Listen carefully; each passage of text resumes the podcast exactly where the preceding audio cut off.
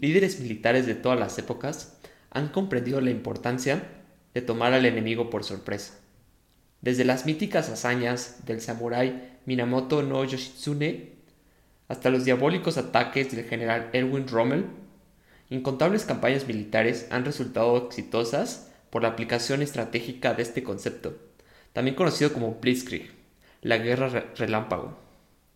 En este episodio vamos a hablar de cómo aplicar este concepto militar a tu vida diaria y a las cosas que más te estresan, pero sin que nadie salga herido.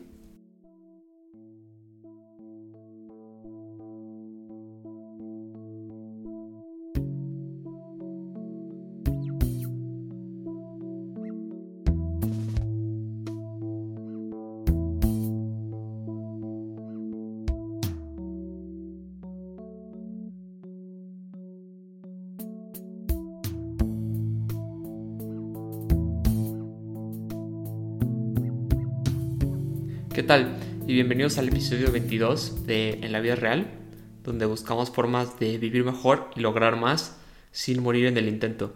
Yo soy Quique y me da gusto hablar de este tema porque creo que puede ser muy útil, sobre todo cuando nos sentimos abrumados o, estresados excesivamente por algún proyecto, como discutiremos un poquito más adelante. Entonces, pues en honor al episodio vamos directo al grano eh, la primera forma en que puedes aplicar esta estrategia de guerra relámpago en tu vida es con lo que David Allen llama la regla de los dos minutos. ¿no? Es una regla muy sencilla que dice que si te acuerdas de algún pendiente o ves algún pendiente que, que, puedes hacer en menos de dos minutos, pues que lo hagas en ese instante, ¿no? Porque pues ya es mucho más efectivo que anotarlo en un lado y luego verlo y luego ponerlo en tu calendario. O sea, por ejemplo, si te acuerdas que mañana viene el camión de la basura, pues saca la basura en este momento y ya se acabó. Eh, si te acuerdas que tu baño ya no tiene papel de baño, es buena idea seguir esta regla, por ejemplo.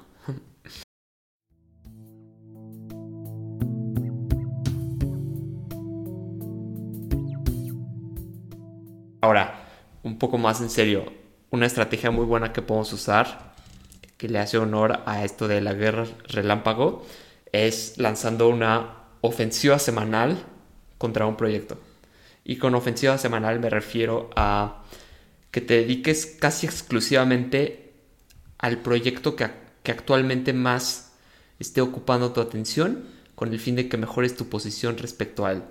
¿no? Entonces, por ejemplo, en mi caso, eh, era obligatorio, eh, eh, como parte de mi trabajo, que hiciera un examen.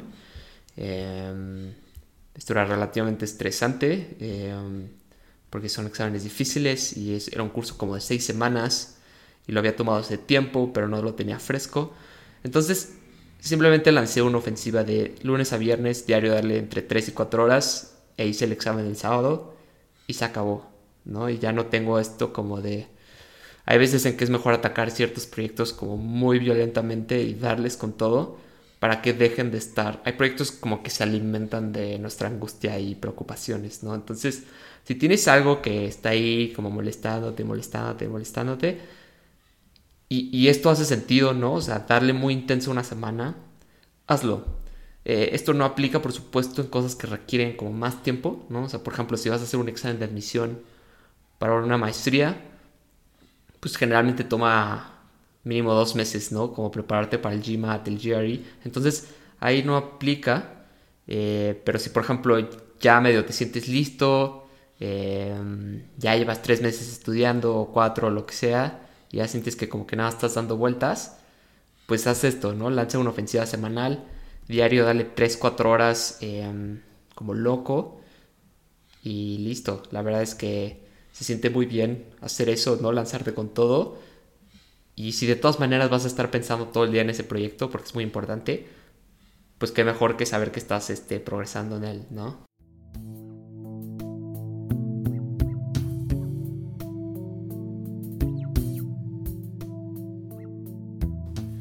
Ahora, otra cosa que podemos hacer para aplicar este concepto de la guerra relámpago es hacer algo hoy o mejor aún en este instante respecto a algo que nos preocupe, ¿no? Entonces, por ejemplo, eh, no sé, te da cosa ver el saldo de tu, de tu cuenta bancaria porque gastaste mucho el fin de semana en un restaurante porque no sabes qué pasó.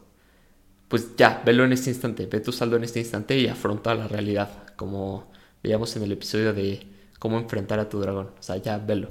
No sabes este, si te llegó un correo que sientes que va a ser muy estresante y tal. Ya, métete ahorita mismo a tu correo y chácalo, ¿no? O te sientes mal porque no has hecho mucho ejercicio. Entonces en este momento sal a trotar 10 minutos, no, nada más.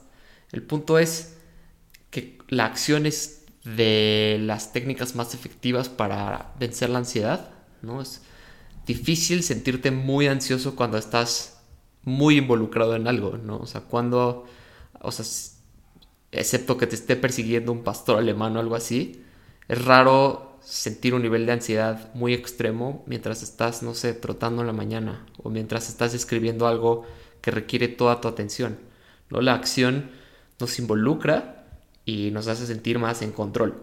Entonces em, es algo muy bueno. Si puedes hacer algo hoy, aunque sea pequeño, ¿no? Como me decía un amigo cuando él quería hacer su tesis, decía, bueno, cuando no tenía ganas de hacer mi tesis, simplemente escribía un párrafo. Decía, voy a escribir nada más un párrafo. Entonces justo escribía un párrafo y le daba ganas de escribir un poco más y decía que generalmente acababa escribiendo una página o hasta un poco más. Entonces era como una gran victoria, sobre todo comparándolo con el hecho de no hacer nada y solo alimentar ese como fantasma en tu mente que se alimenta de tu procrastinación y tus preocupaciones.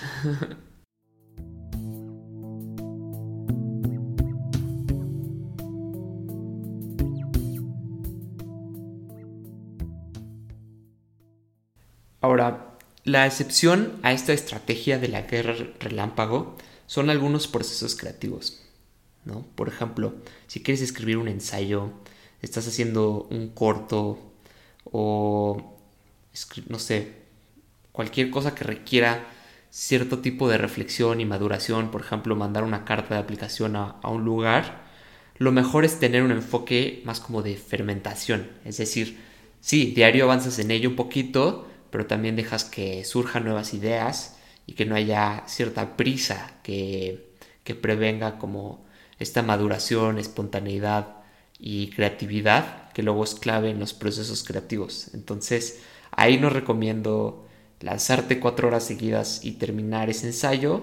Bueno, por supuesto, excepto de que tengas un deadline, porque quizá al día siguiente se te ocurran pues muy buenas ideas o libros relacionados con ese ensayo que pudieron haberlo hecho mejor.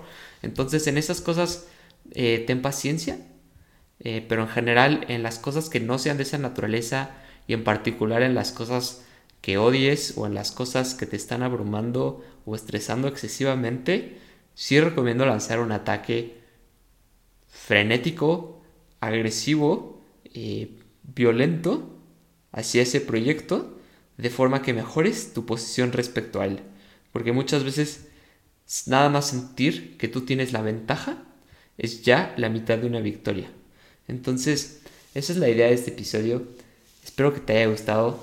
Y como último punto, recuerda que si incluso los samuráis celebraban tomando sake, durmiendo siestas y festejando con sus amigos, pues tú también cuando lances una de estas ofensivas semanales o sesiones heroicas para terminar algo en lo que hayas procrastinado mucho tiempo, pues asegúrate de celebrar de una forma en que tú sientas apropiada y que siga contribuyendo a tus metas en general.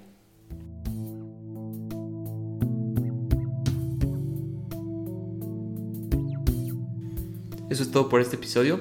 Espero que te haya gustado. Siéntete libre de recomendarlo con tus amigos y amigas. Y ojalá no te hayas dado cuenta de que en algún punto dije que la creatividad era clave para los procesos creativos. Por Dios.